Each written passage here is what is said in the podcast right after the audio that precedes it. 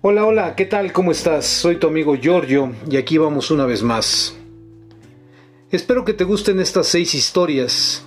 Son tan pequeñas que solo te tomará un minuto escucharlas. La primera.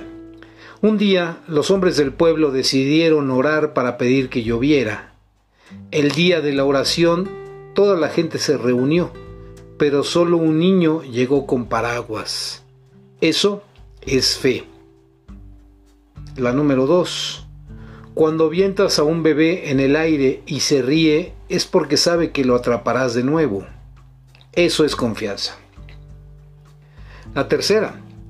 Cada noche nos vamos a dormir sin la seguridad de que estaremos vivos a la mañana siguiente y sin embargo ponemos la alarma para levantarnos. Eso es esperanza. La cuarta. Hacemos grandes planes para mañana a pesar de que no conocemos el futuro en lo absoluto. Eso es seguridad. La número 5. Vemos el sufrimiento en el mundo y a pesar de ello nos casamos y tenemos hijos. Eso es amor. La sexta. Había un anciano con la siguiente leyenda escrita en su camiseta. No tengo 70 años. Tengo 16 con 54 años de experiencia. Eso es actitud. Vive tu vida así, con fe, confianza, esperanza, seguridad, amor y actitud. Compártelo. A mí me gustó y se me hizo lindo compartirlo contigo. No te quedes con este regalo, reenvíalo a los que crees que merecen estas lindas frases. Aquí nos escuchamos.